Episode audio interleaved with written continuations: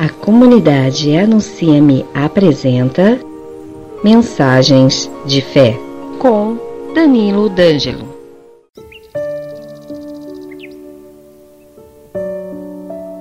A oração é o meio que você tem de falar aos ouvidos de Deus.